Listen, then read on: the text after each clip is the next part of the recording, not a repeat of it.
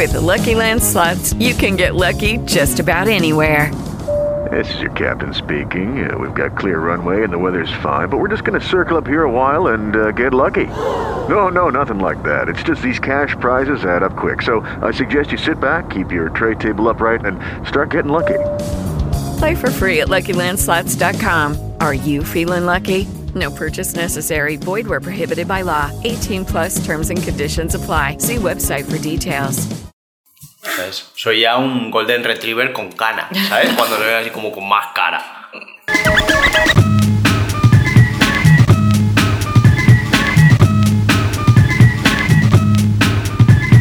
Bienvenidos a Como, el podcast de Antiayuda. Como cada semana tengo a mi derecha a Carlos Navarro. Hola, buenas tardes. Pero esta semana nos acompaña nuestra amiga Laura, Laura de las Estrellas. Hola, buenas tardes. Con este, con este nombre tan bonito venimos a hablar de cómo enterrar a un muerto. Exacto. Así, de una, ¿eh? Sin, Sin, sin una, ¿sabes? Sin una introducción, nada. Aquí nada, a pelo. nada. Venimos a, hablar de cómo enterrar a un muerto porque aquí nuestra amiga durante un tiempo de su vida trabajó en una funeraria. Así es. Entonces nosotros en, en otros momentos hemos hablado de la muerte, no sé qué tal, pero ahora nos interesaba un poco el, el death management, un poco el- la gestión de la muerte. Eh, es un tema recurrente, debe haber algún tema de estos, me voy a equivocar la palabra, lacaniano, en ello.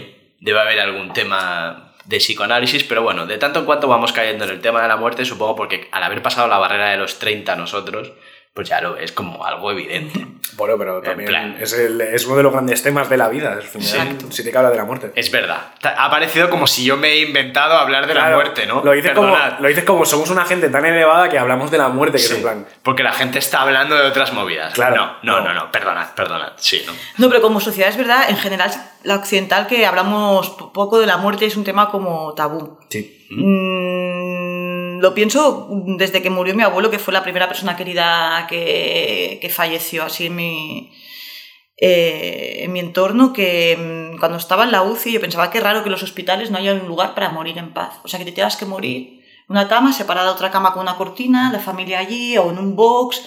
Digo, no estamos preparados para asumir ese proceso de la muerte, digo, simplemente por el hecho de que un hospital no hay una planta. Ahora no sé cómo estarán los hospitales, ¿no? Pero es verdad que como cultura no, no somos muy dados, como No, cultura sigue- cristiana, o sea, Sigue habiendo clases para morirse. Especialmente hasta en el último paso no nos iguala. Se nos iguala el morirnos, pero no Claro. pero el paso último. Pero, no hay, pero que eso es verdad, no hay una planta que sea un moridero. ¿Sabes? En plan de. Que sea como yo que sé. Venidor. Pero. Sí. O sea, sí, la gente de, Benidorm se muere, pero no van a morir normalmente. Normal- o sea, van con un poco de margen, unos años para disfrutar y tal, pero no van en plan. Estoy a punto de morirme, voy para allá. A ti te gustaría como en la sabana, ¿no? Que se quede más rezagado de la tribu y que se te coma. Si tuviéramos un depredador sería así. Esto, pero institucionalizado, con algún tipo de, de animal grande que se alimente de yayos. Es como, ¿has visto que en, en, en Matadepera han vuelto a traer el halcón para ahuyentar a las palomas? Que esto Sí. lo hicieron hace unos años y ahora han vuelto a hacerlo. Pero son tan pijos, pues Matadepera es, una- es el pueblo con más renta o el segundo, ¿no? Del universo. No, de, de España. Para mí se acaba el mundo ahí. Joder. Eh, da igual. En Matadepera es el pueblo, el segundo pueblo con la renta por cápita más alta de España, creo. Y eh, cuando tienen problemas con las palomas, en vez de eh, coger a un pavo con, un- con una escopeta, cogen un halcón. Pero eso se hace. Tiran, tiran de cetrería. Sí. Pero no es tan raro esto, ¿eh? No es el único pueblo donde se hace. No, ya imagino que no. Sí. Pero entonces tú, tú propones que quizá hubiera un halcón. Muy grande. halcón. Muy grande que o sea, se llevara quizá una berrapaz más grande. Claro, ¿no? como el, el- como el pájaro del trueno, ese de los indios, ¿no? Que era como un águila, pero muy grande. Sí. Pues eso, que de repente tú vas andando por el campo, tú a tu edad, 75, 80 años, de paseo por el bosque y de repente. ¡Uepa! Ven acá para allá, vieja. Sí. Y ya. Vale. Y de repente, si no vuelves a tu casa, ya todo el mundo asume que se te ha llevado el. Voló y, di- y dicen, voló. La abuelita está en el cielo. Pero, Pero- pero ¿de qué manera? Claro. Claro, pero tú piensas que luego lo- en algún lado hay que soltarlo. Venidor. Y no es bonito. Y no va a ser bonita esa caída, te quiero decir. Hostia. Pero sería como muy español que de esto se encargara un quebrantahuesos sí, que el nombre viniera no de quebrantar conejos. Sino- Una, limo- una limoche. me gusta, me gusta. Bueno, no sé si me gusta tanto. Vamos a por la primera pregunta, ¿no? Eh, que ya más o menos hemos introducido. ¿Cómo se muere uno? Pues, pues de, hay de muchas maneras y mm, no te lo planteas, ¿no? Yo cuando empecé a trabajar en la funeraria ves realmente mm, la diferencia y cómo es verdad que parece un tópico, pero que la, la manera en que la que mueres es un reflejo eh, por lo general de tu vida, ¿no? Que te puedes morir acompañado, muertes de gente muy joven inesperadas, muertes incluso de neonatos, Mm. muertes de gente que, que se mueren solos y que nadie reclama. mm, y, y, de, y de muchas maneras, de muchas, o sea, es como, es como la vida. Hay muchos, muchos tipos de, y formas de morir. sí. Ahí a vosotros llega el detalle de cómo ha llegado el finado, de qué le ha pasado. Mm, por lo general, no directamente, pero bueno, como está muy vinculado a la recogida del cadáver, porque cuando una vez que una persona fallece, a partir de ese momento ya se encarga la funeraria de todo lo que es el movimiento de- del difunto. Claro, depende de dónde lo encuentren, eh, de las causas por las que haya muerto, de dónde haya muerto, etcétera, pues algo llega siempre. Sí que es verdad que cuando están en el IMELE que se hace usted de autopsias por muertes que puedan ser violentas o inesperadas que se tienen que, que estudiar, sí que esto ya es más, es más confidencial. Pero algo sí que llega más que nada porque si te llega el aviso de, de alguien que ha fallecido, tú tienes que activar el, el servicio de recogida de la persona difunta o de traslado, más o menos... Sí, sí. ¿Cómo, cómo se hacen llamar en el argot? ¿Hay algún tipo de argot? O sea, algo así como las Bene Gesserit. o algo. ¿Qué? Son los funerarios, los Son los funerarios funerarios. que se encargan por lo general de todo el proceso. Los funerarios no es un poco nombre de banda latina. Joder, si llevan un tipo de. Una bandana Van de un color. negro. No, pero, o sea, ¿cómo, ¿cómo se llega a trabajar en una funeraria? Eso me interesa mucho. O sea, el tema de tú vas, te presentas a una entrevista, o sea, tú ves una, una oferta en InfoJobs. No fue así en mi caso, pero sí, me presentó una oferta, en mi caso era para hacer de tramitadora, de gestionar todo lo que es los papeles y gestionar, ya te digo, desde el momento en que alguien tiene que, o sea, dar el aviso para hacer la recogida, a hacer el papeleo para poder proceder al traslado de la persona, todo. Vale, o sea, tú no, tú no tocabas fiambre. Yo no los tocaba, pero Ni- los veía. Los veías. Claro. La oferta te la presenta la parca. Llega a tu casa y dice, no es tu día. Pero No vengo a por interesa". ti, pero tengo esta oferta que te puede interesar, ¿no? No, tío, pero es en plan, joder, yo me, yo me haría un planteamiento, sí, es en plan, encuentro una oferta de una funeraria y me presento y me cogen, yo sería como, wow. Trabajo para toda la vida. En plan, te imaginas, wow, trabajo estable por fin. no, pero es en plan, joder, es, es un curro que, yo qué sé, ta- hay que mentalizarse un poco también, ¿no? Sí. Por eso. Sí, sí, sí. A ver, en- a mí en un principio, en un primer momento no me... A ver, los ves ya arreglados, rara vez los podía ver en otro, en otro estado. Pero yo antes de trabajar en la funeraria, cuando había algún entierro o algo, siempre iba a la sala de, a la sala de velatorio donde hay la, la, la exposición del cadáver y de a raíz de haber trabajado en la funeraria ya, ya no, quiero, no quiero entrar. Yo prefiero recordar a la persona tal y como la pueda recordar y porque ya no veo la persona, ya veo eso, es un cadáver, un cadáver, un cadáver. mm, Sí. Sin más. Siempre hay O sea- una interpretación del, del tanato práctico con el cadáver, ¿no? Y nunca se acerca a lo que tú viviste, ¿no? Mm, sí, eso por un lado, y luego por otro lado sabes que, bueno, que esa persona pues la han tenido por cuestiones sanitarias y por todo lo que se hace, pues esta preparación que se hace del cadáver y no, la idea ya no, no, Ya, ya. ya no me gusta, no me gusta porque mm, sé el- lo que se tiene que hacer y no, no es una cosa agradable ¿Cómo para se mí. prepara un cadáver? Pues en condiciones normales, por llamarlo de alguna manera, eh, se hace lo que es un taponamiento, Vale. sobre todo de las vías respiratorias, para que no si queda algún Ha- tipo Hace de... ruidito, ¿no? No, el tapona... Bueno, sí, cruje, cruje. cruje, cruje. Da mucha, a mí me da mucho repelús.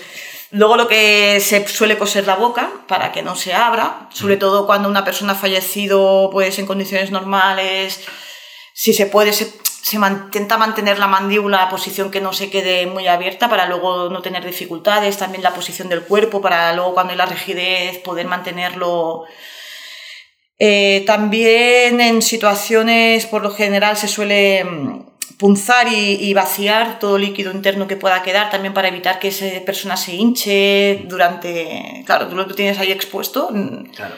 Ahora la verdad es que se va muy rápido porque uf, una persona se muere y al día siguiente han hecho el entierro y la han enterrado casi a la tarde del día siguiente, ¿no? Pero sí, se suele hacer un tipo de preparaciones, el maquillaje y el acondicionamiento, pues si va vestido o va amortajado o si la persona, la familia decide que la caja esté abierta para que las personas que vayan a visitarlo lo puedan ver o deciden la caja tapada por lo que sea. ¿Qué piensas de vestir a los muertos?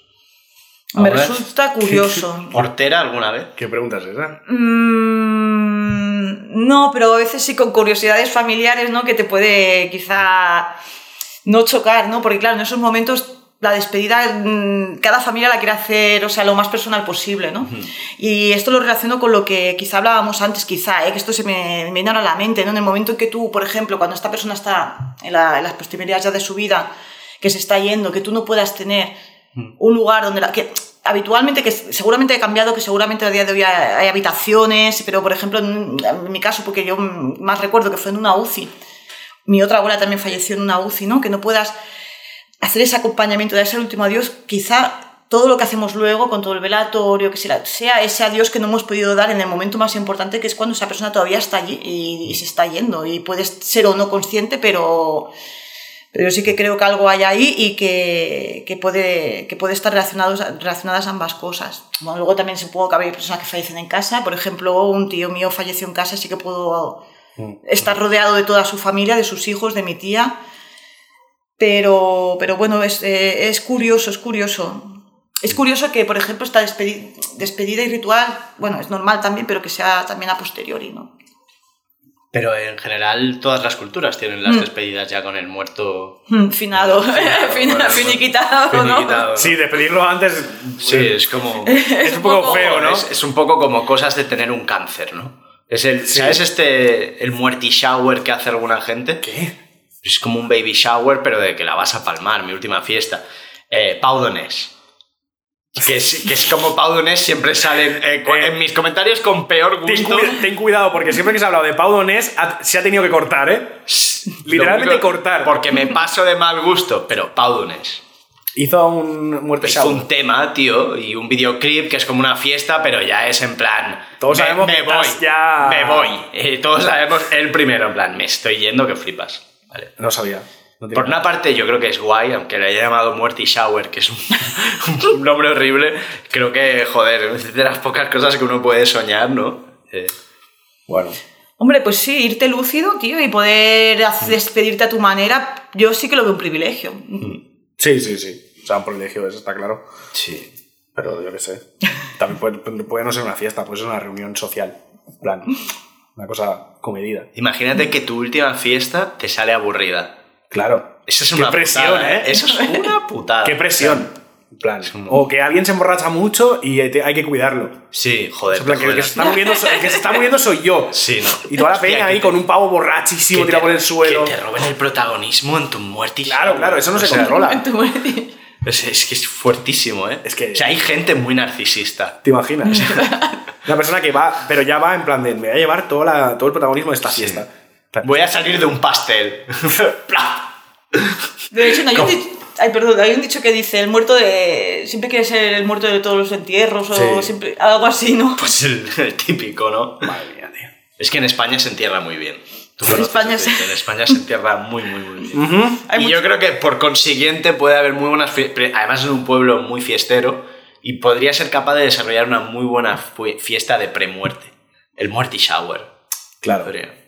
Tiene, tiene como los elementos para poder generar eh, Sí. la nueva cultura de la, de la muerte, ¿no? Claro, tiene la, la calidad de duende.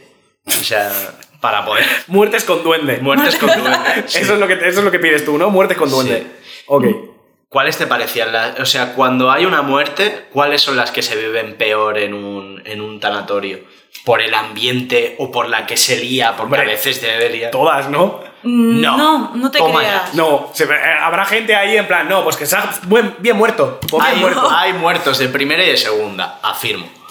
Bueno, más allá de las clases también pues puede fallecer una persona de 93 años que ya la pobre, la ya sabes que le va a sobrevenir y sabes que ha llegado su momento, ya ha vivido su vida y tal.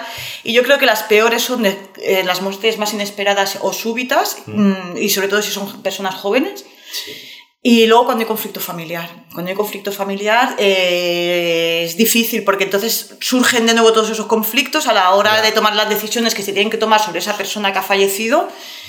Y yo no lo he vivido, pero una compañera sí pelea a hostia limpia en el sanatorio de con dos, Eso me dos parece- eso me parece una hermanos, falta de respeto. Por las otras personas que también están despidiendo a sus familiares en las otras salas. Yo no lo he vivido por suerte. A mí la violencia Porque- física, la pelea física. Porque esto cuando tú has dicho que la funeraria se hace cargo desde el momento en que la persona muere. Es la funeraria la que te llama y te dice, yo es que no he tenido que hacer nunca los No, te papeles de llamas, No. llamas tú a la funeraria, claro. Puede ser que, que haya pasado un domicilio Mm. y puede llamar la familia cuando se entera. Claro, que por se lo encuentra general el se muerto- enteran. Claro, cuando se encuentra el muerto es cuando dicen, pues hay que llamar. Cuando hace esta cara, ¿no? Claro. En ese... ¡Ay, la tía Remedios! Ya, pues ahí llama. Ahí yo, claro, vale. Claro. Vale, vale, vale. Ahí sí, Pues- pero me refiero. Una vez tienen ese aquello, pásate más tarde. Tienes todo el tiempo del mundo, no es. Pásate cuando o sea, quieras, pero esto empieza a oler ya. Porque, bueno, porque hay que hacer pues toda esa serie de papeles y hay que escoger la caja y todas esas cosas que salen a Es que también un cadáver, o sea, ¿cómo morimos? Morimos, o sea, al azar. Entonces, eh, puede ser eso, en un domicilio, en un hospital y tal, pero que todo eso es el curso, dijéramos, entre comillas, normal, más estándar. Pero claro, también te puedes encontrar un muerto en el campo, como se han encontrado, o Claro, una ahí- persona de sobredosis en un parque. Ahí tiene que entrar la Un asesinato, por ejemplo, que se haya producido en la calle y que tengan que ir, exacto. Claro. En, en- en un ambiente laboral, en la construcción, también Buah, puede haber. desastre. Claro. Y entonces hay muchos, muchos lugares. Entonces el aviso te puede venir de diferentes, de muchas diferentes partes. Entonces, pero bueno, a, a veces os llega antes el muerto que la familia se entera, ¿no? Y coges el teléfono, señora. Puede ser, Mm. puede ser en la minoría de los casos, ¿no? Pero puede ser en casos que a lo mejor, bueno, ahora lo estoy diciendo también por la prensa, ¿no? Por un vecino, ay, pues que aquí huele mal, tal, se encuentra una persona difunta que llevaba X tiempo difunta y no por lo que sea no hay familiares que ese cuerpo lo reclamen y... Entonces, Y es como, es una sensación rara, ¿no? Se hace todo el proceso, pero se Claro, entierra eso- sin la mostrar. recogida ya es por salud, o sea, es obligatoria, una funeraria está obligada, tú no, obviamente. Imagínate, en plan, sí, hombre, yo no entro ahí. Claro, o dejar un cadáver en la calle como no le reclama a nadie, pues ahí se queda, no. Se tiene que recoger, entonces se deposita en un- se suele depositar en, en el IMELEC o en una, una funeraria en su propia, en las cámaras y bueno, a partir de ahí, pues eh, si nadie, entre comillas, no se encuentra la familia, porque claro, también pri- primero se tiene que encontrar y si se encuentra no se quiere hacer cargo, pues ya pasa a manos de, de un juez, El que primer ordene el mundo. enterramiento de esa persona. En ese sentido, el primer mundo está bastante bien. Yo tengo un tío que estudió en Pakistán y él cuenta que por las noches pasaba un camión a recoger muertos. Rollo, Joder. de estos países en que hay mucha gente y la gente se muere en la calle. El, el- el carro de los muertos de los Monty Python. Ya está. Nada. Si, si una cosa funciona, ¿para qué cambiarla? En cuanto a muertes europeas, ya es que has sacado los Monty Python, ¿qué tienes por ahí preparado? ¿Qué tengo de ¿Qué nos vas a europeas? deleitar? Bueno, deleitar. Sí. Uh, Eh, Esto está de muerte.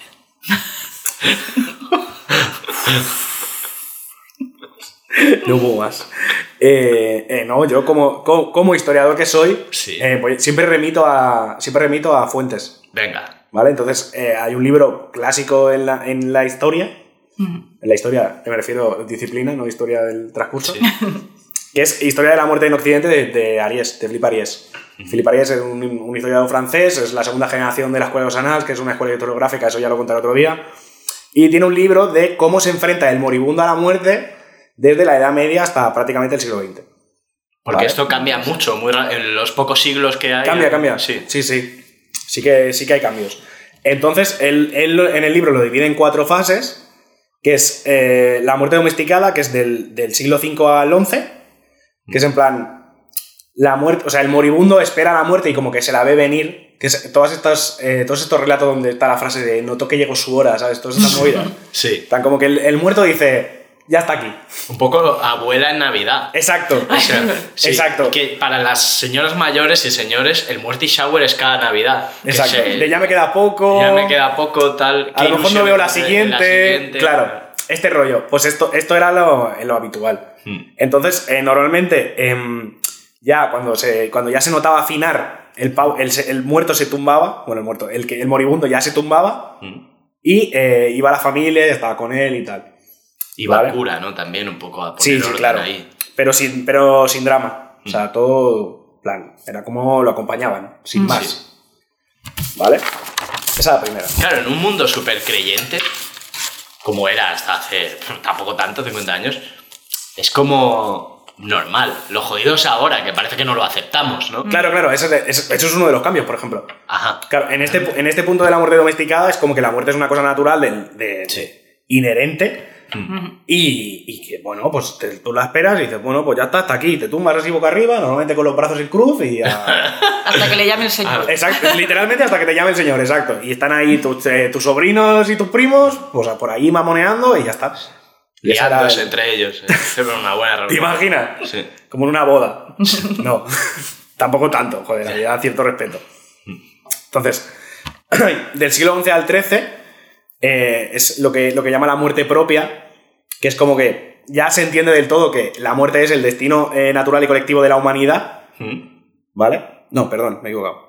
Se que se pasa de eso Sí. a otra cosa, que es a la preocupación por eh, tu muerte, concretamente. O sea, antes, lo que he dicho antes, antes la muerte se entendía como una cosa natural que era de toda la humanidad y que era lo que había y ya está. Y ahora se introduce la preocupación de tú, de tú como muerto, ¿qué te va a pasar? Vale. ¿Vale? ¿Podemos especificar más? ¿Dónde Sí. voy a ir? Sí, sí, sí, Significa, sí. ¿no? Claro. Eso. Sí. O sea, de una salvación general si eres cristiano a un juicio en concreto a tu persona, a ver qué te pasa a ti como cristiano. ¿Vale? Que, em, que esto es eh, todo el rollo. De hecho, en el siglo XII o XIII es cuando, cuando aparece el, el purgatorio como, como sitio. Como concepto. Sí, porque el, o sea, el concepto de purgatorio no es desde el inicio del cristianismo. Se introduce en esta época porque, como el juicio no es inmediato, Ajá. o sea, tú cuando te mueres no te juzgan, te juzgan en el fin de los tiempos. Entonces tu alma tiene que estar en algún sitio hasta que llegue el fin de los tiempos y la segunda venida de Cristo y todas esas movidas. Esto es cuando empezó a haber gente que discutía sobre el sexo de los ángeles, ¿no? En monasterios. Y que empezó Sí. a liarla. En vez de practicar una religión normal, empezaron a pensar de más. Claro, es que al final, si tú introduces la temática del juicio Ajá. y lo emplazas en un momento concreto que es el fin del mundo, cuando no es el fin del mundo, Ujú. los muertos tienen que esperar en algún sitio a ser juzgados. En una estación de tren o algo así. Purgatorio. Yo me lo imagino el ¿Y qué es el, qué- es el purgatorio? Por eso, por eso. Pues pero, es- que, pero que si yo me lo imagino, se parece a una instalación de AENA. El purgatorio. tú- tú- Es ¿tú la cómo te lo T4, imaginas? Es la la T4. T4. Es la T4. No Eh, sé, yo no me lo imagino de otra manera. el No es divertido. El aeropuerto como no lugar, ¿eh? El café Regulinche sí, un no lugar, es tal cual, tal Sí, cual. sí, pues eso. Y, y ya está, y es como eso. Me mola mucho porque además em, te juzgan eh, Dios y la Virgen, concretamente. Sí. Y San Pedro a veces, Esto fue decisión también de alguien en el siglo XII. en algún concilio. En algún supongo. concilio. Eran como las tres personas que te juzgaban. Vale. Que bueno, yo qué sé. Que esto fue seguro un acuerdo, ¿no? mí- Para mí- que no se separara la Supongo- iglesia. a mí lo que pasa es que, que venga Dios y la Virgen, vale, pero que venga San Pedro a mí me parece un segundón. Se pone es portero. ¿sabes? En plan, y viene a juzgarte a ti, que va a venir un portero a juzgar mi vida, Pues ¿sabes? como en la vida real, chato. Claro, me parece- a mí me parece mal, tío. Una figura un poco más, no sé. eh, ¿quién? Judas. Claro, es que, es que claro. No, pero que Dios, al ser uno y trino, Claro. es una mierda, porque tú puedes decir, no, que venga el Espíritu Santo, pero es Dios también y ya está allí. No tiene sentido. Aunque sean tres cosas diferentes y la misma a la vez. Se habla un poco del juicio, si hay. Si es en plan como el constitucional, si tienen que estar de acuerdo. ¿no? Si es como la juez Judy, ¿no? En plan, en la tele, no, no, no. No hay. Hay bueno, hay, hay- cuando te mueres, cuando estás moribundo, hay como un mini juicio, uno pequeñito, que es en plan como que te tientan los demonios. Entonces, Ah. eh, es como el último, la última elección, ¿sabes? De si te dejas tentar por el demonio o ya. Esto en el purgatorio, ¿no? No, no, no, esto que cuando estás a punto de, de cascar. Te ponen tremendas dos tetotas en la cara, ¿no? Claro, es en plan. Por ejemplo. Por Cada ejemplo. demonio, claro. Claro, claro, hay unos demonios y unos ángeles. Entonces, como que te intentan tentar una vez más a ver qué onda. Hmm. ¿Vale? Entonces, si tú llevas la lección aprendida, en general pasas. Es como la SELE, ¿no? Con Es un, un poco- 98% de aprobado. Claro, si tú eres cristiano y no te dejas tentar por el demonio, casi seguro que. A ver, te vas a tirar una folladera a tiempo ahí en el purgatorio, pero al final. Qué alegría. Entonces, por eso también, para, o sea, el milenarismo es por, esa, es por esos tiempos, ¿no? Te conviene, si empiezas a valorar, eh, o sea, el fin del mundo te conviene porque son menos años de purgatorio. Claro, cuanto más cerca esté el fin del mundo, menos tiempo te vas a chupar tú en el purgatorio. Claro, entonces Claro. por eso empiezan Esto a... como- Se acaba el mundo, se acaba el Claro, mundo. es como una prisión preventiva. Cuanto más tiempo estás en la prisión preventiva, menos tiempo de condena tienes después. ¿sabes? No, pues aquí es como... Esto es lo mismo, no sé. ¿vale? Entonces, luego, en el, en el siglo eh, XVII es la muerte del otro, ¿vale? Que eh, aquí es donde entra el drama, Vale. ¿vale? Entonces aquí eh, ya se empieza a aceptar menos la muerte y ya no es una cosa tan familiar y se convierte como una disrupción de la vida normal. Esto ya coincide con el humanismo y todo esto. Sí, ¿no? Vale. exacto, es un poco ya ese rollo. Esto ya te suena, ¿no? Esto ya es lo que vives ahí en, en el tanatorio y tal. Sí. Claro, o sea, esto aquí eh, sigue habiendo gente alrededor del moribundo, pero ya se le, se le añade pasión, en plan llanto, gente ahí rasgándose las vestiduras, ¿sabes? Dolor y todo esto. Un poco... ¿Aparecen las procesiones en esa época? No, no tiene nada ¿No? que ver las procesiones. Bueno, yo qué sé. eh, quizá yo me refiero a la procesión moderna, en plan sevillana, en plan llanto, en plan... En plan... No, no, no, ¿No? Tiene, no tiene nada que ver. Yo qué sé, llorarle ahí... eh. Pero esto, es, pero eso es la cosa, esto es la muerte y eso es... Ya, ya, pero bueno, también es en Semana pero eso Santa. es la muerte de Cristo. Sí, Claro, pero la muerte de Cristo no es una muerte normal, es como una supermuerte. ya. Ya, pero quizá esa Es como manera- la muerte en mayúsculas. Sí, es como, Claro, ya, es como la Los muerte. ángeles muerte. Claro. Sí. Eh, entonces, no, yo a mí no, no lo sé si empiezan aquí, tío, las procesiones. No sé, pero...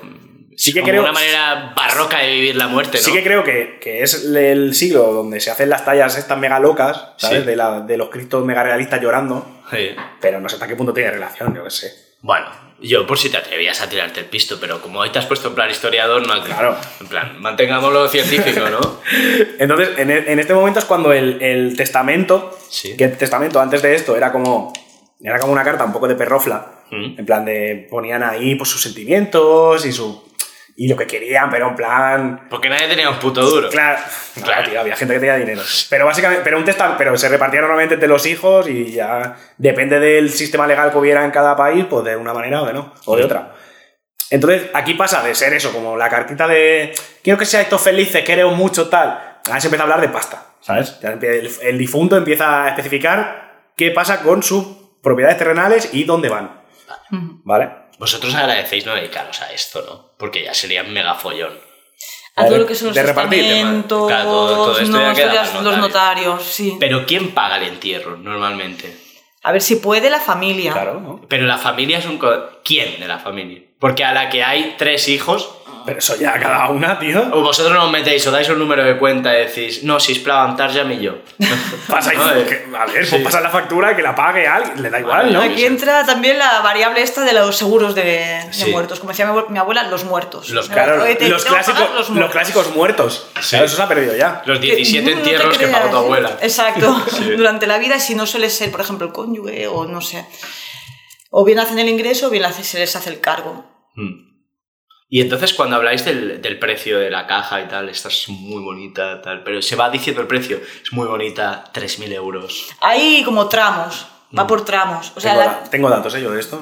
Sí, Sí, sí, acabo esto. Pero es verdad que no hemos acabado la cuarta fase Claro, de... queda una fase. estabas atenta, ¿no? Y la cuarta fase. Queda una fase. encuentros, encuentros. Que es, la, que es la muerte vedada, que es la de nuestro siglo ya, del siglo XIX y XX, Sí. y extrapolable al XXI porque Filipe Arias creo que se murió. ya no puedo continuar. Claro. claro. Le, le falta un siglo. Sí. ¿Vale? Entonces, entonces ya en, en este, en esos siglos ya se desliga de lo público la muerte y ya te vas a morir a un hospital, nadie te ve, se oculta que la gente se muere y ya está, ¿vale? Entonces, eh, pierde todo lo que tenía de familiar y se convierte en algo que provoca indiferencia o que es horrible. So- Sí. Es como las dos opciones. ¿Sabes? Es en plan, o, te- o se muere alguien, te da igual, o se muere alguien, joder, qué pena. Sí. Pero no es en plan, hostia, me ha dado un poco de pena. No, no hay... No, No, es- hay- hay extremos ya, ¿vale? Entonces, eh, aquí Aries lo que dice que es le- el, el- que el, el punto importante de esto es el hospital, ¿vale? Mm. Porque el hospital es eso, una zona- un sitio apartado donde te echan a morirte, Sí, ¿sabes? Entonces, eh, lo que dice es que la muerte es una irrupción de la alegría de vivir y se desplaza, y se desplaza de la vida familiar y social. ¿Sabes? Porque como es una cosa que, que te, te jode la vida, digamos, entre comillas, sí. te lo echan lejos para que no te afecte, en plan, para que no te moleste en tu, en tu vida familiar. Yo voy a teorizar sobre el siglo XXI. Venga, dale. En el siglo XXI, eh, directamente lo que estamos expulsando es un paso más allá, que es la vejez. Fíjate, en las ciudades más gentrificadas no ves viejos. La premuerte, afuera. Hombre. Pasea por Londres. Pasea por el centro. No hay viejos, tío. No hay viejos. Los viejos viven en otro sitio. En el concepto del moridero este que me estaba riendo, un venidor, un Florida en Estados Unidos. Sí. Curioso.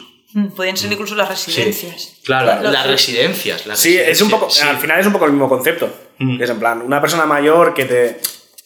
Por ponernos eh, filosóficos, te recuerda a la muerte que está cerca Sí. y no sé qué, y al final eh, es, una irrupción, es una disrupción en tu vida porque tienes que estar atento que no se te muera el abuelo. Claro. Tal, pues lo echas en una residencia y ya. Sobre todo con el culto a la juventud que hay.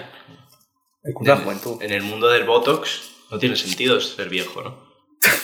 No tiene sentido, ¿eh? No tiene Imagínate, sentido, no ¿eh? tiene Ya, ya, ya. sentido. Es que me he quedado un poco como que no tiene sentido Sí, ser viejo. O sea. Pero es un poco así, es como que. ¿Por qué eres viejo? Pudiendo pagar para no serlo, ¿no? Bueno. Sí, sí, pero es raro. Por eso los viejos están en un mundo. Están en, están en el limbo, los viejos, fíjate. Si el cielo es morir ahora, los viejos están en una especie de limbo. Ya están, ya están en el purgatorio. Sí. En plan, ya están, con- Algunos, están contando cuando ya. eres un viejo pobre, vives una vida de purgatorio. En plan, días que se repiten ahí. Ser racista con unas. con una, una persona que te cuida es un poco eso. No te queda nada más. Es bastante triste. Bueno. Ser. Sí, a ver, se podría decir que los abuelos, la tercera edad no está en el foco de. Te voy a decir una locura. general. Te voy a decir una locura. A ver. O sea, sí, la tercera edad está como mientras tenga- estén fuertecitos para votar y tal, están ganando mucho dinero, pero hay como dos terceras edades. Hay una mega guay de 60 años que llegan de puta madre, pero la, la chunga, cuando uno es viejo, no mola y no interesa. Y da la impresión de que igual que les ponen gafitas de realidad virtual a las gallinas para que vivan en un corral, pronto le pondrán gafas de realidad virtual a los yayos para que no molesten. Teorizando, ¿eh? Y Pero- podrán, ser- podrán elegir eh, qué ver. Sí, En plan, quiero ver el pueblo en el 36. sí. Sí, sí, sí. ¿no? En plan, quiero matar milicianos. quiero matar milicianos, algo así. Eh, pff, bueno, no sé. Yo es que ya no tengo esperanza en la humanidad, o sea que me lo creo. Bueno. O sea, mi- o sea, el espectro está desde ponerle gafas de realidad virtual hasta hacerlos comida. Hasta hacerlos Soylent Green. O sea, para mí, cualquier, cualquiera, cualquier posibilidad de esas es, es válida. Y todo lo que hay en medio. O sea, en plan, usarlos para hacer energía como en Futurama, por ejemplo. Ah, es verdad, sí. O sea, todas estas cosas para mí pueden ser factibles en algún momento, la verdad. Sí. ¿Cuántos años creéis que vais a durar vosotros? Yo espero que lo menos posibles. Yo, según la carta astral tibetanas, hasta los 77, si todo va bien. Sí, está. Está, está Joder, carta. clavado, ¿eh? Perdona, ¿y esa certidumbre? eh, ¿qué, qué tipo de paz mental te da? Bueno, no, no, no, me da- no, es como una anécdota, ¿no? Pero yo no creo que dure mucho tampoco. No, no te ves. Longeva, no, sobre todo por el tema de la alimentación y la sociedad en la que vivimos, que se ve que ingerimos como lo equivalente a una tarjeta de crédito en plástico cada mes o cada dos meses, ¿no? Y los cánceres, como están a la orden del día, no, no me veo longeva como estas abuelas de 87, de 97 años, de ciento y pico. Yo, hay una locura, o sea, por una parte tengo la impresión de que me puedo morir pasado mañana, pero por otra es en plan, si no, 120 años, ¿por qué no? O sea, cuando Claro. pienso lo que, lo que duraba el abuelo de mi abuelo y lo que duró mi abuelo, digo, Claro, ¿por es que se pone una balanza. Los, los avances en medicina, que Claro. eso va a alargar la esperanza de vida al final, como ha ido alargando y tal, con eh, que, que a lo mejor por salir a la calle ya te comes un cáncer, ¿sabes? Entonces, es como, ¿qué va a ganar? ¿La medicina o el cáncer? Bueno, Hostia, hostia, pero es que hay ciertas revoluciones en la medicina heavies que de repente nos plantan en 120 años claro, con una jubilación larguísima, o no. pero ya sabes, ya sabes que mi máxima es vivir lo menos posible. Pero ese es tu object appetit. Claro. Estoy lacaniano hoy. Ya, ya, ya, eso, eh. Hoy, eso es lo que... Me gusta porque Laura cuando ha dicho eso ha hecho así como para atrás, en plan, ¿qué es eso? ¿Qué asco? No, no, que, perdona, que tú eres licenciada en, psico- en En filosofía. filosofía. Ya, ya, joder. Tocamos, tocamos un poquito de Lacan. Tenía un profe que era lacaniano, que pertenecía a la escuela. Y te tocó. A un Y niño. me tocó. Te lo juro que le iba a preguntar. en plan, Me tocó como profesor. ¿no? Vale, vale, vale, vale, vale. se- no hizo nada raro un día, en plan. No, no. No hizo algo como para que Isabel Cochet le haga un documental. No, no. Esa verborrea escondía. No, pero me acuerdo que me tocó también de antropología cultural de primero y dijo, es curioso como... Bueno, porque de pronto saltaba de un tema a otro, se quedaba en silencio. Y dice, es curioso el afán masculino por dibujar pollas en las paredes de los lavabos o Y a esa persona, esa persona le pagan, ¿eh? Sí. Le pagan, le pagan. Vamos a hablar. Verborrea para esconder ser un guarro. Eso es. Eh, yo también hice antropología cultural en primero. Es, eh, eh, tenía tan cruzada la profesora que le mandé un mail muy pasivo-agresivo una vez ¿Mm? y, me- y me contestó que, eh, que más me valía cuidar, cuidar el formato de los mails o íbamos a tener un problema. Me, cae bien tu profesora. A mí no, a mí no. Tampoco, tampoco era tan pasivo-agresivo al final. No te Bueno. puedes pasar. Era un poco, había, No había una nota de examen que no me había dado y yo le dije, bueno, ¿qué? Bueno, ¿qué? No le, no le dije, bueno, ¿qué? Pero fue como, me gustaría darle la nota ya, pa- más para estudiar para recuperación, porque he suspendido seguro. Mira, hablando de la universidad y volviendo al tema, te voy a explicar. ¿Muertos en la universidad? Sí, bueno, yo muertos en la, en la universidad coincidí con dos. Yo con ¿vale? ninguno. Eh, uno fue un señor que se murió fulminantemente delante de la puerta. De la puerta de la universidad. Si le dio un infarto, hizo ¡pum!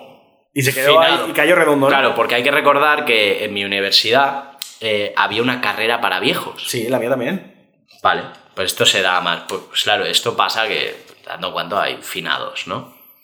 Este la palmo. Luego otro, y quizá ya lo he contado aquí porque me da la impresión de que ya he contado mi vida entera. Pero hubo un señor que yo di unas prácticas con él y se murió a las horas. Y, Ah, el, tío, acuerdo. y- sí, y el tío olía a muerto.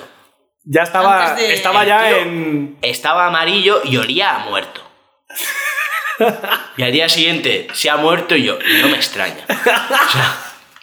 Diciéndose lo que te lo estaba diciendo, ¿no? En plan, ya. O sea, el tío me dio una práctica de equilibrado de, de- Siempre me acordaré de esa práctica, claro, Hombre, claro. porque hay un punto de, de equilibrado de ejes y fue lo último que Y luego se saltó el eje. Sí, y luego... pff, de locos. En Eh, mi- Y te juro que esa es la... O sea, yo ya he vivido pues entierros, incluso entierros fatales, eso, enterrar a gente joven que son fatales porque son entierros multi- multitudinarios y horribles, eh, mm, gente mayor y tal, pero esa experiencia, estar tan cerca de un muerto, mm, no me la quito de la cabeza.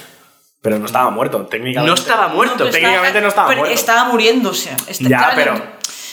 Es que lo está enfocando como estuve al lado de un muerto y no. Mira, Estaba, estuviste al lado de un moribundo no, en todo caso. Exacto, sí, sí. Claro, no es lo mismo. pero es que la gente huele a muerto, tío. Pero tu vecino, tu no te- vecino huele a muerto. sí, tío. Carlos, tu vecino huele a muerto y no está muerto, está muy vivo el cabrón. No, pero es que no, no es el mismo pestazo, es otro. Hay un, hay un punto dulzón en la muerte. Ah, ¿Tú, tú estás diciendo que sí? ¿Tú, ¿Tú has sentido alguna vez ese olor a decir, esta persona se está muriendo?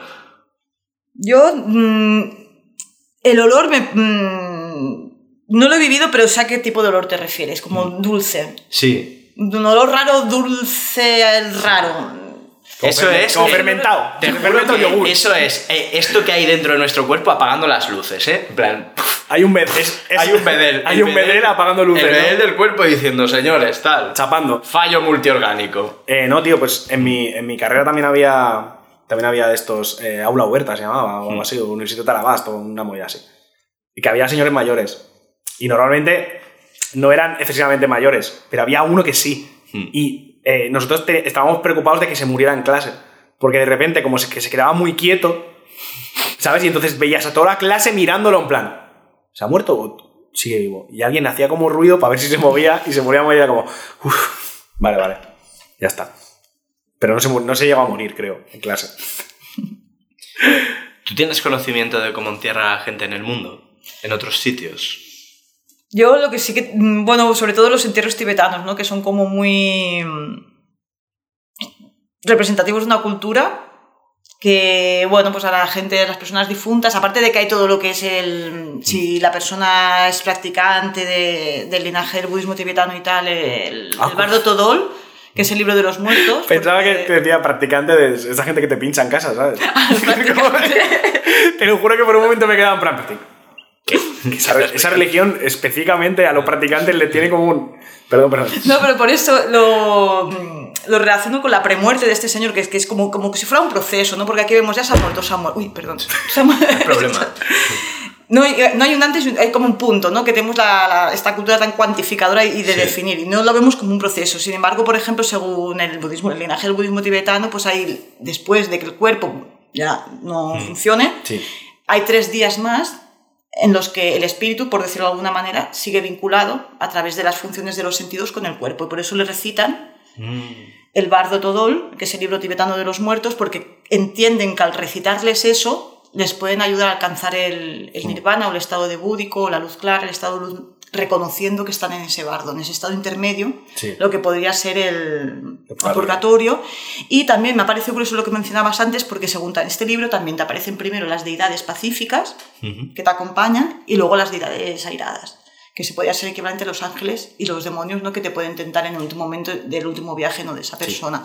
Y ahí lo que hacen es, pues tiran a los cuerpos a, en un monte, a un, un monte donde, bueno, que suele ser el cementerio donde hay varios, varios cuerpos y los, les cortan la- los tendones con, con un gran machete o no, de armas no conozco, ¿no?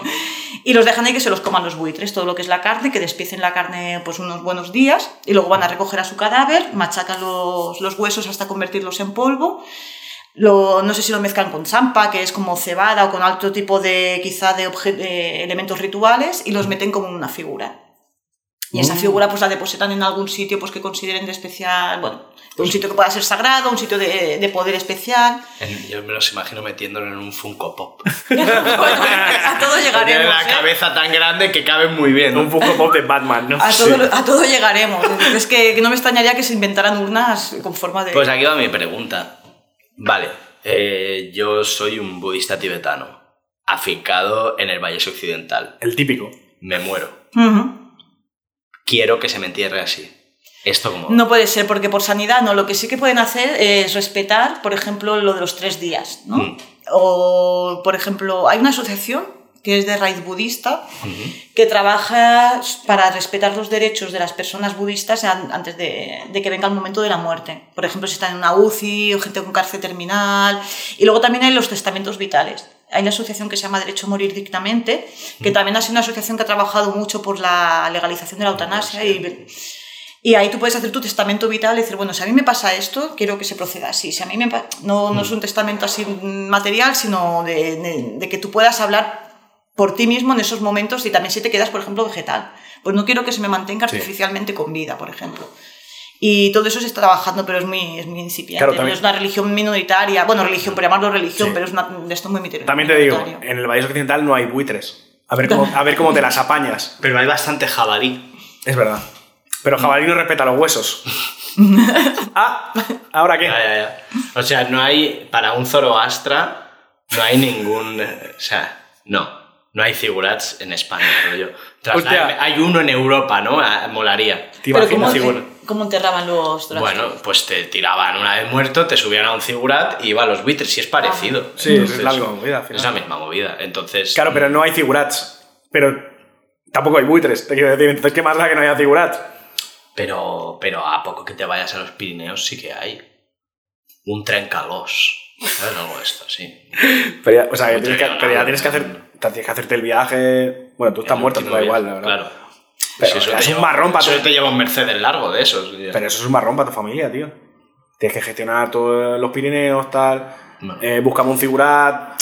Bueno, pues una plataforma así un poco alta, no sé qué. Se complica. Lo que está claro es que sí que es verdad que el entierro está intrínsecamente vinculado a la sociedad en la que tú te desarrollas. Porque Claro. en el Tíbet tiene todo el sentido del mundo, que ahí, que están a bajo cero todo el año, que hace un frío que, que lo Claro. flipas. Lo más práctico no es quemar tampoco, porque ¿cómo consigues tú el calor para quemar y deshacerte de un cuerpo por completo? Pues Eso lo, más, verdad, poca... lo más lógico es tirarlo, tirarlo Como ahí. si, que- fuera, como si fuera un sofá viejo. Míralo, Es verdad que fuera la tele. mi abuelo siempre hablaba de los entierros en Almería en los años 40 y en verano. En una fosa, ¿no? En la tapia del cementerio. No, no, no, y- pero sí que se trabajaba mucho. El velatorio de- del muerto era una cosa que duraba días, que sí, Sí. que era más cercano a eso. Y La vieja aquí velando. la vieja eso, velando sí. tal, pero claro, lo que sí que contaba es que como somos un, un pueblo ácrata e idiota, aquello acaba convirtiéndose en un cachondeo porque un muerto en Almería en verano empezaba a oler mal, todo el mundo solo tenía un traje que era de invierno, entonces todo el mundo estaba asado de calor y al final acababa siendo pues lo que hoy en día siguen siendo los, los entierros, un poco un sitio donde la gente se encuentra y empieza a ver cachondeo. Sí, es verdad. Porque es Sí, como ¿verdad? sitios. mm, mm, Yo no he visto nunca mucho, mucho, mucho respeto en, en ningún entierro. No. ¿Tú has visto alguno que sí? Hay familias que aún. Bueno, luego no todo se diluye, porque el entierro es para la persona difunta, pero es más para los que se quedan, Mm. pienso yo, ¿no? Y entonces también es un lugar de reencuentro muchas veces de familia, de gente Sí. que hace tiempo que no se ve, y se producen, se producen, si no te afecta muy directamente estas mm, conversaciones, incluso pues puedes acabar viéndote de cañas con alguien que hace tiempo que no te ves a raíz de un, en- un entierro. Claro. Creo que sí que es un acto social. Yo creo que es de lo mejor que puedes conseguir muriéndote. Una buena fiesta, ¿no? Bueno, sí, y que se acuerden de ti y tal, pero por lo que sea. Bueno, eso para ti es secundario, por lo que sea, sí. Pero Bueno, quizás lo que hablábamos, ¿no? Que deja- se deja de, lando- de banda esa sacralidad para convertirse en un, un acto social más, como puede ser un- Claro, una bueno, boda pero- o un bautizo. Pero al final el, entierro. el- el centro de todo, del centro de todo esto es el reconocimiento de- del muerto. De la, y de la vida que haya tenido y lo que haya hecho ¿El y tal. o la excusa? También. No, tío. O sea, esto, esto, en la, en la- esto se ve muy claro cuando estudias la guerra civil y, y haces em, exámenes arqueológicos de las fosas comunes. Vale. Porque es cuando se ve cómo eh, el, el reconocimiento está ligado a la honorabilidad del cadáver. Entonces, si tú matas a una persona y le haces todo lo que se tiene que hacer, lo velas y luego lo entierras en una lápida con su nombre y tal, ese muerto tiene reconocimiento porque se sabe, se sabe dónde está y tal. Pero el, cuando tú lo metes en una fosa común y lo matas y lo pones en una posición indigna además y cosas así, lo que haces es quitarle el- la honorabilidad después de muerto. Y muchas veces se encuentra, en las fosas de la guerra civil, se encuentran muertos en plan, pues en posiciones feas, en plan como así como con el culo en pompa, cosas así, que se hace precisamente para eso. Mm. Es un poco... Claro, pero eso lo entiendo en procesos violentos, pero en una muerte nuestra, sí. Hombre, no nos vas a ver, a propósito, estaría feísimo, ¿sabes? En plan, se te muere un colega y ponlo así como, no sé... No. Claro. A ver, Bueno, pero sí, es... ¿cómo, ¿en qué posición te gustaría que te, que te enterraran? Yo, yo creo que es un clásico, ¿eh? Como un vampiro. ¿Sabes? En plan, siglo XIII. Sí, no, No, voy siglo a- sí, siglo XIII. No voy a, en plan, yo no voy a innovar para nada. Nada, nada, nada. ¿Sabes esa peña que como que los ponen así como en un diorama? Sí. Nada, mierda. Yo creo que la clase, Mierda, la nada. clase de padres que ponen nombres raros, rollo Ethan, eh, Luna y todas estas movidas, también se enterrarán raro. Esta clase de generación X empezarán a innovar, rollo, no. ¿Sabes? Eh, Porque ya cuando se mueren uno de estos ya son los que los entierran con la camiseta del Barça. Eh, Sabes que esto se ve mucho, ¿eh? Una- uno al día lleva la camiseta del Barça. Mira, ¿quieres, eh, ¿quieres que te diga la... de España. Uf, madre de Dios. ¿Quieres que te cuente el, el- el rito funerario del futuro, el que lo va a petar de verdad? Venga. Que es eh, la, la fama... Joder, famadiana. Famadijana se llama. ¿Vale? ¿Y esto de dónde es? Esto es una movida de Madagascar, ¿vale? Vale. Entonces, eh, básicamente lo que hacen es eh, sacan a los muertos de las criptas cada X tiempo, ¿Mm? ¿vale? Les cambian la mortaja, que es el trapo que lo envuelve, y se dedican a bailar con ellos. Por ahí. ¿Vale? En peores plazas hemos toreado. Exacto. O sea, quiero decir, Sí. yo he estado, he estado en el Nasty. ¿Sabes? o sea, Sí. no hay diferencia, ¿Qué ¿vale? diferencia, no? Entonces, cuanto más peña se invita a esto, como que el muerto era más guay. Un poco que se hubiera, Como el Nasty. se hubiera infiltrado un mozo de escuadra en esa fiesta, Exacto, en esta fiesta ¿no? es una fiesta donde se puede infiltrar un, mo- un mozo de escuadra perfectamente, ¿vale? Luego, eh, lo que está guay que es que esto como las como son eh, sociedades de Madagascar, que hay varias, Sí. cada sociedad le, le pone fantasía a la, a la sacada de do cadáver, ¿vale? Entonces, eh, unos, en vez, de, en vez de envolverlos en tela, como que los meten en ataúdes como de metal, ¿sabes? Eh, otros se ponen a follar, por la movida está del héroe y el tánato, ¿sabes? Sí. Este, este rollo. Entonces, eh, tienes como más opciones que solo a los influencers les gusta mucho poder elegir, ¿sabes? Sí. Entonces, puedes elegir de cualquier, de cualquier sociedad de estas y es en plan, yo quiero la que follan, pues para follar. Yo quiero la del ataúd de madera que lo abandonan por ahí. Ok, ¿sabes? Claro, porque empezará a haber un, un tanatogénero entre los influencers pronto. Gente en plan dulce y de tal. ¿Cómo? me- De hecho, ¿qué cojones? Si María Teresa Campos ya hizo el programa aquel. Es en verdad. Que, en que se morían de antes. Sí. Es verdad. Sí, se Hostia, hizo no un programa de muy, muy, muy mal gusto. Guapísimo, por cierto, en que, en que más o menos era. oh, pues, Ah, me voy a morir así, ya y sabes, Gabilondo, ¿Eh? bueno, no tiene nada que ver. Gabilondo. Lo hizo fino, que era en plan cuando yo no esté, que era como que hablaba del futuro y tal. Pero la premisa era que, que- qué pasaría cuando Gabilondo finara, Hmm. que es un poco feo también, porque Gabilondo es la voz de España, ya hemos dicho aquí muchas veces. Pero sí, sí, no me acuerdo de María Teresa, tío. Sí. Cómo innova Telecinco, ¿eh? Es que. Y lo cortaron pronto, ¿eh? les, faltó, les faltaron agallas para seguir. Sí, ¿no? Para empezar a. Para hacer uno de estos eh, formatos que empiezan bien, pero degradan y ya empiezan a llevar rollo a, la, a su nieta a hablar de, el- Ya, de su ya, propio ya. entierro, ¿no? Y tiene 25 años. Ya. Feo. ¿no? Vale. Eh, ¿Puedo seguir? Sí. Vale. Si es que el programa, esto. No, es que me falta el, el punto, ¿sabes? Sí. Lo que le hace más guay todavía. Si a esto Sí. ya, estaba, ya estaba guay, le falta un punto.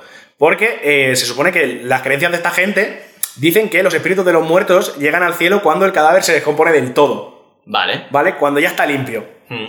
Entonces, eh, esto como se hace cada X tiempo, se va sacando cada X tiempo. Entonces, ¿qué pasa? Que cada vez está más pocho. Y entonces, eh, me gusta mucho también esa vueltecita de, en plan, el- primer año está medio bien, cuando lo hacen cuatro años después ya no tanto. Qué.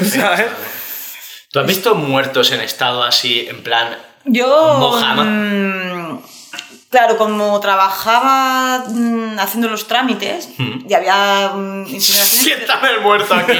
No, pero también había pues entierros en nichos Sí. y tal. El nicho, pues antes de hacer el entierro, pues se tiene que preparar. Mm. Entonces tú tienes que preparar el nicho en función de lo que de las personas que hayan dentro. Entonces, claro, yo veía que hacía la gestión y tal, pero y que se enterraba, pero digo, no, yo quiero ver cómo se prepara.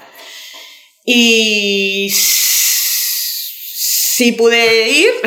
Estaba sequito, Es- estaba sequito, ¿no? Una persona estaba completamente momificada, porque también Claro. depende de la orientación y del tiempo que hagas, si te has muerto en verano, en invierno, Joder, es como comprarse un piso, tío. Ya, pues un poco sí, ¿eh? Joder, que... Y esa persona me acuerdo que yo mm, aluciné, ¿no? Porque los huesos parecían madera, la piel era cuero totalmente. Digo, guau, tío.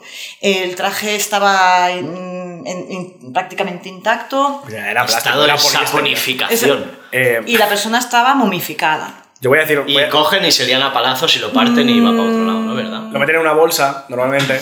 A ver, te deshaces del, del ataúd lo primero y bueno, si tú puedes, depende del nicho, pero si tú puedes mm, dejar no tocar el cuerpo lo máximo que puedas, es lo que se intenta. Mira, yo voy a, voy a decir una cosa. Voy a decir una cosa. Voy a contar una cosa aquí. Yo hace muchos años conocí a una persona que profanaba tumbas. ¿Y por qué no la hemos traído? No sé, ¿tú qué crees? Porque es delito. Digo, Joder, pero le pones una máscara al enfermo No. de tu amigo y ya está. no. No mi amigo. He dicho que lo conocí hace mucho tiempo, no que sea mi amigo. Joder. Yo conocí a una persona que profanaba tumbas. Sí, y también la libertad de lo que surja, pero Carlos, por favor. No era mi amigo, de verdad. eso. Bueno, pero coincidíais. Hemos, hemos estado en el mismo sitio, sí, pero no es mi amigo. Continúa, por favor. No, ya está. Esa, esa es la historia. Esta es la historia. Conozco un profanador de tumbas. ¿Tú conoces alguno? No. Pues cállate la boca, entonces. No, lo más cercano son los que trabajan ahí, que es soy profanador de tumbas legal, ¿no? Exacto. Es verdad. Sí. Eh, ¿Sabes una cosa que decía mi abuela que me hacía mucha gracia? ¿Qué era? ¿Sabes que mi abuela decía que cuando se muriera, que la, la enterraran en un nicho, pero en un nicho alto, porque los bajos no, porque se meaban los perros? Mira. Es que hasta para morirse hay clases, eso que dicen. ¿Has visto? Esa es cosa de abuela. ¿Eso tú das fe o no? La verdad. En los cementerios, a lo mejor una ciudad municipal grande, por ejemplo, como puede ser Tarrasa, no, no creo que dejen entrar perros. Algún gato. Pero en algún pueblo perdido, como por ejemplo el de mi abuela, que ahí había mucha cultura de cementerio, porque iban a blanquear, vamos a limpiar. Venga, un Claro. domingo al mes iban a limpiar los nichos de todo el pueblo, de no sé se qué. te mueve el, se pues te ahí sí que se puede, claro. a lo mejor te mea un niño chico también, que le pilla, ¿sabes? Claro. Y ya te desmomificas por la tontería, ¿eh? Pero bueno, puede estar momificado, también me explicaban, dice, a veces son, están así y a veces están como el ketchup y la mayonesa después de la descomposición. Como el ketchup y la mayonesa es que queda un charco. Vaya. Vaya. ¿Y no, por qué no quedan huesos? En ningún caso quedaba bueno, algo bonito. que quede el, o sea, quedará el hueso, pero el cuerpo, en lugar de tener otro proceso, pues tiene ese proceso de, mm, de- no sé si de descomposición o no, pero Se ha quedado se puré, llega a ya ese está. estado. Se ha Pero, quedado puré. pero eso es abriéndolo después de... Un nicho se abre a los 10 años. A los cinco. A los 5 ya se puede abrir. Pero bueno, tú lo abres si lo necesitas, claro, no te vas a Claro. abrir. O si un juez Lorena por algo, pero no, Si la peña otra- no, va, no va abriendo nichos por Si, la vida. si antes Tu amigo sí. Que no es mi amigo. Esa persona no es mi amigo, ¿vale? O si tienes que enterrar cenizas, o si por Claro, casualidad sí. alguien más en la familia se ha muerto en ese lapso de 5 años y quieres hacer uso de... Yo lo de los nichos lo veo muy... mm, po- muy poco higiénico. Pero es una cosa como de muertos, Pero es una cosa como de Ya- propiedad. Ya, pero es Un renting de nichos, a lo mejor. Es, va siempre por renting, ¿eh? Pero a lo mejor te puedes comprar, pero me- menos tiempo, dos semanas. Entonces, En guau. plan. Que me hagan el acto, pero luego es que me da igual. Exacto, exacto, exacto. cosa, no, no, Un- eh, alquilar un panteón guapo para toda la ceremonia y tal, y luego que te fuera. Estaba por culo, a fosa con, con, con todo el mundo. Bueno, había el caso aquel, el que reutilizaba ataúdes. Pues, un poco. Hombre, Es verdad, Es es que valen verdad. pasta, ¿eh? Sí. Es verdad. Es que valen pasta. Esto, todo el mundo que ha trabajado en una funeraria dice que no pasa. ¡Ya, claro! No, no, no, Ya. no pasa, no pasa. Tengo ya te lo datos, digo tengo datos ¿eh, de esto. Sí. Sí, porque la OCU hizo un estudio de, de cuánto valía un funeral. Hmm. En plan, en, en España, en 113 funerarias de 29 ciudades, ¿vale? Que es eh, básicamente precio medio de un entierro digno, eh, sin, sin lujos y un nicho alquilado 5 años. ¿Vale? Entonces, eh, les, les salió que con churrasco son 3.617 pavos de media ¿Vale? y sin churrasco tre- 3.793. ¿Vale? Me gusta pensar que el churrasco no era. El churrasco es Era. No, Ya, ya. no, no hacen una barbacoa, por lo que sea. ¿Vale? Entonces, eh, esto es una media, pero luego en ciudades, lo típico, en ciudades como Barcelona y Madrid es más caro, tal, ¿vale? Entonces, eh, en Barcelona, por ejemplo, la horquilla es, de 2.378 a 5.100. Está bien. Hombre. Unas vacaciones, las últimas. Eh, y eh, lo que se llama más pasta es el ataúd, que de media son 1.200 pavos, Joder. según este estudio de la OCU. ¿Confirmas estos datos? Lo del Lo típico hoy dirías que hasta más. Típica frase. Bueno, esto es una, es una media. Está bien, sí, sí, sí. Bueno, no sé. 5.000 pavos, tío. Si tienes, si te mueres de viejo es una vergüenza no tenerlos. Ahora he sido como muy... Todos esos viejos pobres que... Claro. Eh, muy bien. Muy bien. Muy bien, es una persona súper comprensiva, Carlos. Ya. La verdad es que no sé de qué he me quedado, sorprendo. He quedado de muy idiota. Eh, vale, pero todo esto del dinero, ¿por qué venía? El tema no era este, estábamos hablando de... Porque está- has dicho lo de, lo de reutilizar los ataúdes. Y has Sí. dicho, porque valen mucho dinero. Has dicho, yo tengo datos. Lo has dicho tú. Claro. Los datos, la Claro, data. Por eso. Vale, Y eh, lo había enlazado de puta madre y tú lo acabas de joder porque lo he tenido que explicar. Vale, muy bien. Pues yo me había perdido. Tengo un tema que me interesa también. eh, los mausoleos. ¿Esto cómo va? O sea, ¿Qué onda? ¿qué onda? Los mausoleos, a lo mejor de un cementerio. Sí. Pongamos, o- por ejemplo, que yo soy eh, de la etnia romaní. Tengo un mausoleo. ¿Esto cómo va? O sea, tú, se te planta alguien ahí y dice, desearía construir un mausoleo. Es que creo que están limitados. O sea que no. Y yo nunca he vendido un mausoleo. Y, una, y en la tumba una vez. Pero es muy caro. Y suelen ser, las familias ya los tienen de, De antes. de antes. De Claro. Mm. Es que de, de- obra familiar. nueva, un mausoleo de obra Bueno. nueva. Claro, con lo Cuidado, que han subido eh. los pisos. Claro, eh. Sí. es que ya no te dan hipotecas a plazo fijo, además, que es una movida. Y en estas así grandes, porque en nuestra ciudad básicamente los mausoleos lo tienen, pues, gitanos o familias de esas que tienen su nombre en una calle o en una fábrica. Exacto, sí. Exacto. Vale, son esos dos, ¿no? Entonces, eh, ahí básicamente es abrir y ir echando peña.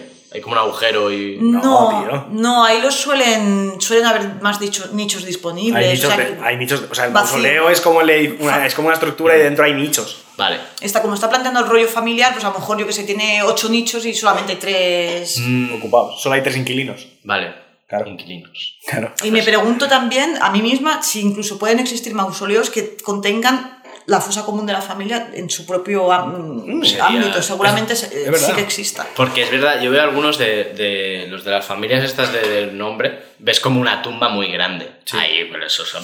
No, pero a veces hay tumbas grandes que dentro tienen pequeñas tumbas separadas, cuando es una Sí. cosa así muy grande. Y lo que sí que sé que preparar tumbas es, Claro, hay que acabar. es jodido, jodido. Sí, es un Hay que currazo. enco- Claro, Claro, no es un- hay que encofrar. Es un currazo. Claro, Hay que cofrar, claro. claro, claro. joder. Es Que eh, hay un punto en que podrías decir, podrías hacer una piscina de puta madre. Hay un punto, Vale. hay una línea muy fina en el que el agujero pasa de puede ser una piscina o es una tumba. una- sí. Hay un momento en el proceso que tú puedes elegir. Madre mía. Mm, no sé. ¿Quieres que te cuente más cosas de muertos? Porque Venga. claro, mi, mi- mi- mi trabajo final de máster es sobre fosas comunes y represión y tal, entonces eh, eh, tengo conocimientos de cosas. Está bien. Por ejemplo, había un bar, ¿sabes? Que en Montjuic está el cementerio Sí, y luego en los 60 había, había chabolismo, sí. ¿vale? Barraquismo, perdón. Había un barrio dentro de la zona de Montjuic que se llama Damun la Fosa, que significa encima de la fosa. ¿Dónde te crees que estaba ese barrio? Adivina. Pues, Tú conoces que en el Cairo, desde hace muchos años, hay gente que vive en el cementerio del Cairo. Sí. Pues entonces. Ya, pero eso, eso con las Olimpiadas lo ya- que hacía feo, ¿sabes? y en el Cairo de, de momento no hace tiene falta pinta. Olimpiada. Hace falta una Hace falta una Olimpiada en el Cairo. Bueno, en el Cairo lo están haciendo mejor. Que están construyendo una ciudad al lado del Cairo para ser la capital. Han decidido renunciar al Cairo. ¿No conoces Han dicho pasando. Sí, sí, sí. O sea, en plan ¿Serio? Brasil y tal- tal cual. El Cairo es irresoluble. Una Otra nada. nueva, ¿no? Otra nueva. Joder, es como de pijo cuando se. ¿Sabes? En plan, lo típico, se le rompe algún pijo que puede arreglar, Sí. pero decide comprarse uno nuevo, porque ¿para qué? Es que hacen falta. Pues es lo mismo. Es que- Se me ha roto la ciudad, dame otra. Esto suena contro- controvertido, pero hay sociedades que en un momento de su historia necesitan un megalómano para poner orden. la democracia está bien, pero a lo mejor fases de megalomanía. No puedo estar de acuerdo, no puedo estar de acuerdo con esa O afirmación. sea, a lo mejor el concepto sí, pero ideológicamente te en cuesta. plan, que todo bien, pero un Ceausescu que te haga un- una cosa gigante allí, Sí. guapísima, ¿no? Levántame un edificio aquí. ¡Pum! ¡Pam! No. Sí, no. La verdad es que no. Y ya está. Muy bien. eh, tengo. La última pregunta sería. ¿Cómo entierras un podcast? Es decir, si nosotros nos morimos. Porque el problema de cuando uno, cuando uno genera contenido es que es como que no tiene fin. Cagada. Es un MMORPG. ¿Vale? Entonces, ¿cómo le darías muerte a un programa de radio eh, amateur? Mira, ahora se me ha ocurrido, ¿te acuerdas? Bueno, no sé si os suena el equipo este SETI que mandaban señales. Ah, sí. Pues una radio que reproduzca un ordenador al cosmos eternamente el podcast, o quizá lo que haría es guardarlo todo en un pendrive, en una caja de estas del tiempo. Sí, y metérmelo en el culo. Cuando me entierren, por favor. De repente eh, hay, hay vida afuera y de repente escucha Perro Sánchez, no sé qué. ¿Sabes? Y de repente, ¿qué? Eh, no, mira, yo tengo, tengo un ejemplo. No es, no es cómo se muere un podcast, ¿Mm? pero un poco sí. Sí. Porque hicieron una cosa hace unos años que era, un, era, eh, un chaval que se llamaba Omar, que tenía un cáncer de páncreas, y empezó a hacer un podcast que se llamaba Omar se muere. Mm. ¿Vale? Entonces hablaban de pues, cómo se enfrentaba a la muerte en su situación, porque como era una situación larga, ya estaba, lo tenía como ya asumido. Y claro, se murió. Sí. Y se acabó el podcast. Mm. Lo tuvo fácil, ¿no? Es en plan, no le tuvo que decir a la audiencia, en plan, no, no, no. Fue Claro. en plan, final. Efe- Efectivamente, se murió él y se murió el podcast. Sí. También. Pues es una manera, Vale. por ejemplo. Mm, La otra es como de golpe, en plan muerte accidental. Pero del podcast, ¿no? O sea, una muerte simbólica accidental. De repente se cae, como que Sí. se- en plan, eh, la, la bruja de Blair, ¿no? Se cae la cámara de golpe, Sí, ¿no? Y ya, sí, se- ya no hay más. Se ha acabado el programa. Desaparecemos sin del dar- mundo. Sí, sí, sí, sí, sin dar más explicación. Rollo. Se ha muerto, ¿no? Ya está. Entonces un entierro. Apareció, apareció eh, trabajando en una gasolinera en Fraga, Sí. ¿no? A los 15 años, ¿no? Y alguien le dijo, oh, tú eres el de cómo, ¿no? Eh, Sí. Yo no sé qué es eso. Yo no sé qué es eso. Sí, pero es verdad que lo de enviar, eh, de alguna manera, con todo el audio que tenemos, en hacerlo en un formato así, eh, en una piedra, ¿no? La- la son- en vinilo, que dura mucho, algo que dure siglos. Pero, tío, ¿tú sabes cuántos vinilos, cuántas horas tenemos de reproducción? Pues 106 horas o así. ¿En vinilo? Es una mierda. Tú piensas que en un vinilo caben 50 minutos. Ya, pero los medios magnéticos me dan miedo porque se pierden con el tiempo. Mejor no aguantas 20 años. Entonces eh, hay que... Bueno, Mejor hacer 400 vinilos, claro que sí. Sí, es la mejor opción, la Sí, verdad. Sí. Ujú. Si no, ¿qué? Lo grabamos. Lo grabamos en piedra. piedra. Sí. Los guiones, ¿no? Sí. No. Entonces, También, para- también se puede dejar morir esto sin más. No hace falta que, que quede en la, El rollo historia. como cualquier programa más dando pena durante el último semestre, ¿no? O sea, me Rollo, refiero, no- Ya no molan como antes. O sea, me refiero, aquí no hay. O sea, no hace falta llegar a la trascendencia. Ya. Esto, pues, que se acabará algún Como día y ya está. y ya está, ¿no? Claro, y ya está, y no pasa nada. Quedará en internet y. Eh, pero entonces vosotros no, no os habéis enfrentado nunca a muertes de, de conceptos. Siempre son muertes humanas. ¿no? Muertes de... Traigo la ilusión. Sí, ha muerto. Ha muerto. y no van a la funeraria, sí. Eso lo, lo harán, eso lo harán en alguna mierda de gracia, de- ¿sabes? Una funeraria de, de conceptos, El entierro de la sardina. por ejemplo. Esto se ha trabajado en nuestra cultura, en nuestros carnavales, por lo tanto, esa muerte tampoco es tan raro lo que estoy diciendo. Ya, pues, ¿sabes? ¿Sabes cuando montaron en Madrid la llorería?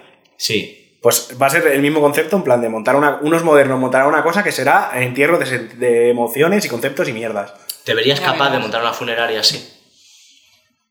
Mm, creo que no. Lo ¿No? que sí que me vería capaz es de montar eh, un negocio de despedida, por ejemplo, ahora que se incinera mucho, pues con las con las cenizas, porque tú puedes, ahora se hace mucho de que si velatorio, que si no sé qué, pero tú puedes decir, bueno, yo incinero a esta persona y a posteriori es cuando hago toda la, la despedida, me salto el velatorio, me salto la ceremonia, me salto todo, todo eso y yo lo hago a mi manera. Eso Vas sí. a un local de estos con piscina de bolas, de estos que los polígonos industriales. ¡Buah, buah, buah! ¿No molaría? Pasa que yo supongo que por cuestiones de sanidad no sería muy viable, ¿no? Ya. Pero si nadie se entera que hay, hay cenizas, pero... ¿Y no molaría que te incineren y convertirte en una granada de gas lacrimógeno para una mani en Urquinaona?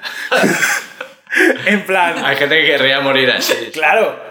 En plan, eh, ayudando a la Yuita hasta el último momento. Claro. Estaría Es guapísimo. verdad que están los megalomanos locos que desean que les hagan un diamante de sí mismo. Estar tronado, ¿eh? Ya, ya, ya. Y Ortega. regalárselo, regalárselo O sea, a tu viuda, ¿sabes? En plan, toma, llévame en el dedo toda tu puta vida. Hortera total. Y ya el super hortera lo de hazme un anillo para. Pa' chochito, no sé qué. Eso ya es hortera. No me encontrarás ahí. Solo me encuentras dando estas ideas, pero no ahí. Vale. Pero entonces tú, tú te ves como montando estas fiestas. Yo lo pensaba cuando trabajaba, digo, yo las despedidas haría como una empresa, si pudiera ser a nivel sanitario, etcétera, de despedidas, pero de personas que han sido incineradas y que lo quieres hacer algo, algo diferente, porque Bailando con la una. ¿por qué tiene que ser sí o sí a través de un tanatorio? Que es súper triste. Realmente súper frío y la gente va, a veces hay gente que "Ah, me pilla lejos, compromiso, pues bueno, tú haces Ya. el proceso, decir, bueno, esta persona ha fallecido, mm, se incinera y una vez que ya tienes tú las cenizas, pues haces la celebración o despedida que tú puedas considerar libremente. ¿Y tú qué te recomendarías para ti misma? No. Un- A ver, a mí me gustaría que me incineraran y... No, yo ¿No te- no quieres los buitres? No, no quiero los buitres de, de momento, pero... Hay que me enterraran en, en el monte o algo así. Nada y luego el festival. nada. Rollo, cinco, bueno, tipo días, de, festival. cinco días de rave. Que te lleven a tu Tomorrowland, ¿no? Y te echen allí así. Esto sí que es muy típico, ¿eh? Lo de. Lo de que te llevan a un festival. Lo de ir a. Es como de peli indie, ¿no? Del, festival de Sundance. Yo me enfadaría El un tipo poco, ¿eh? Bueno, los típicos vídeos estos que, de América Latina que les bailan perreo a los difuntos, que ves a la chica encima cuando son, por ejemplo, o han sido narcos o algo así. No sé si sabéis estos Sí, vídeos a sí. los que son a veces algunos muy desagradables. ¿Ves? Yo quizás si lo del diamante lo veía hortera, esto no. Esto me parece. Esto me encuentra Ah, ahí vale. como divertido. Ah, Yo tengo opiniones encontradas sobre esto. eh, pues, joder, es que, que grave, la verdad. He visto algunos vídeos que, que rozan la necrofilia, ¿sabes? Y es como no el, el- el vídeo este que. No, no me acuerdo quién era, que le chutaba a, un, a una portería y un ataúd delante. Porque era un muerto que era muy aficionado. ¿Sabes? Ya, es que hay celebraciones Es que rarísimas. eso ya. No, eso no de recibo, tío. Bueno, a mí me hablan, a mí me hacen la coña lo de que me, lo de que me meterán en un barco y me enterrarán como un vikingo. Ostras. Ahora que- Pero en en un un kayak, kayak. me meterán en un kayak, así cerrarán y, y luego una vela, o sea, una, una flecha. Qué vergüenza. Qué vergüenza. Voy a ir a un kayak. Bueno, y un- bueno, yo qué sé, No, no, vale, vale. Bueno, es bonito también. es bonito, solo que contamina. Claro, es que es plástico, Sí, ¿no? Al sí. final. Es verdad. Bueno, Eh, ¿Quieres que cuente la última anécdota sobre muerte? adelante si, te- si, si es que estás en tu salsa. Y luego ya. Sí, la verdad es que, Sí. por- por lo que sea, la muerte es. Te has animado, ¿eh? Es que me. Es que por lo que sea, pensar, pensar que me voy a morir me ayuda a veces. En plan de. No pasa nada. No si de pasa aquí, nada. de aquí nada. Estás ya muerto, tranquilo, te van a dejar en paz. Tú toda la puta vida al purgatorio. Porque claro, al purgatorio. El purga- no, al limbo. Mm. Toda la vida al limbo, porque al limbo van Los, los niños sin bautizar. Y yo, no, Exacto. y yo no estoy bautizado. Entonces estaré yo y un montón de bebés allí tranquilísimos todos. En un líquido amniótico enorme. Claro, ¿no? flotando en la nada, ¿sabes? Perfecto. Porque, Carlos, perdona que te interrumpa antes de esta anécdota, pero quería haceros una pregunta si Adelante. procede. O sea, ¿vosotros creéis que hay algo más, más allá de la muerte? ¿Hay vida después de la muerte? ¿O qué creéis que hay después de la muerte? ¿O nos morimos y ya está? Buena pregunta, ¿eh? El zoroástrico. A ver. ¿Quieres empezar tú? Yo lo tengo, yo lo tengo claro ya. Yo, Yo voto a no. Creo que Yo voto que se apaga la luz y a mimir. es jodido, pero creo que, que es como muy... que somos carne, ¿eh? Y que se apaga la luz y no... Sí, sí. Cero Ya espiritualidad está. vas a encontrar. Por eso vivo tan... Por eso la gente me dice que, que voy por la vida como que me suda la polla, porque es que hay un punto en que yo esto sí que lo percibo de... Ah, o sea, lo dices tú y la gente te lo dice y todo bien, ¿no? Pero lo digo yo y es esa terapia, Carlos, no estás bien, no sé qué. Tío. que no, no era terapia. No, no, digo yo. Tú. O sea, yo digo que me quiero morir y todo el mundo ve a terapia, Carlos, eso no es normal, no sé yo qué. no digo que Tú me- dices que te suda la polla porque te vas a morir, que es lo mismo al final y todo el mundo, uff, como guay, Carlos, ¿eh? No, que, que vive mis- sin preocuparse, no sé qué. Yo tengo mis planes, yo tengo mis planes, pero hay un punto en que finaré. Sí, claro. Pero además, además es que hay muchas cosas que no están en mis manos, ¿eh? Es jodidísimo. Ya, tío. aunque te joda. Sí. Porque sé que te jode. Mm, No, no, no, lo acepto bastante, soy bastante estricto en eso. No, No, sé si era broma, la pregunta, pero yo creo que en este momento vital a lo mejor me siento, a lo mejor es pura chulería y me siento tan lejos de ahí que no lo veo y en otro momento necesito pensar que hay ese más allá. Ahora no. Y ¿Tú yo qué? voto a no, directamente. ¿Y tú? Yo sí, platónica, yo sí. Yo creo que. que sí. Antes y después, que estamos en ese, en ese ciclo, ¿no? De. El, esa el rueda- eterno, el- el ser. eterno retorno que decía Nietzsche, ¿sabes? Estás ahí y siempre en otra persona. ¿Crees que has sido otra persona en el pasado? Yo, francamente, sí. Es que a ver, la idea de la reencarnación es una idea que tengo innata desde que era pequeña, siempre lo he creído natural y mira que he ido a colegio de curas, ¿eh? Y sí, incluso otras dimensiones, otras, no solamente esta que conocemos, y sí, sí, sí. A mí, sí a mí me gusta pensar que si existe la reencarnación, yo antes era una persona igual de ceniza que ahora. en plan, una persona del siglo XIV, en plan, joder, qué mierda, otra vez a la iglesia, me cago en todo. Un cuadro de Goya. En plan, joder, hasta ya otra guerra y ahora me, ahora me han llamado a combatir, me cago en la puta, ¿sabes? Así. Yo, entonces sí te acepto la reencarnación. Y que sea como un linaje, ¿sabes? Que solo tengan eso en común. Que sea una persona como extremadamente negativa. Joder. Eso me molaría. Ahí te, compro- te compro la reencarnación ahí. Si es para ser otra persona con ya movidas de ser buena gente y tal, no me interesa.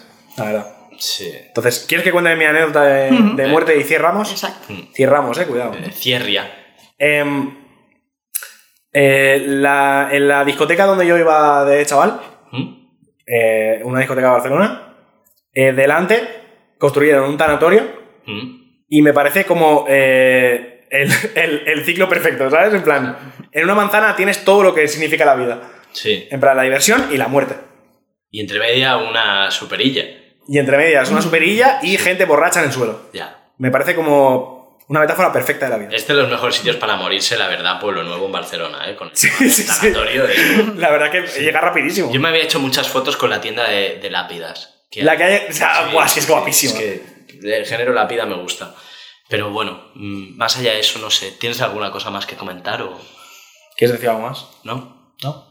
Pues dejemos morir este programa. Adelante. Muchas gracias. Eh, en paz este programa. Descanse en paz. Hasta la semana que viene. Hasta la semana que viene.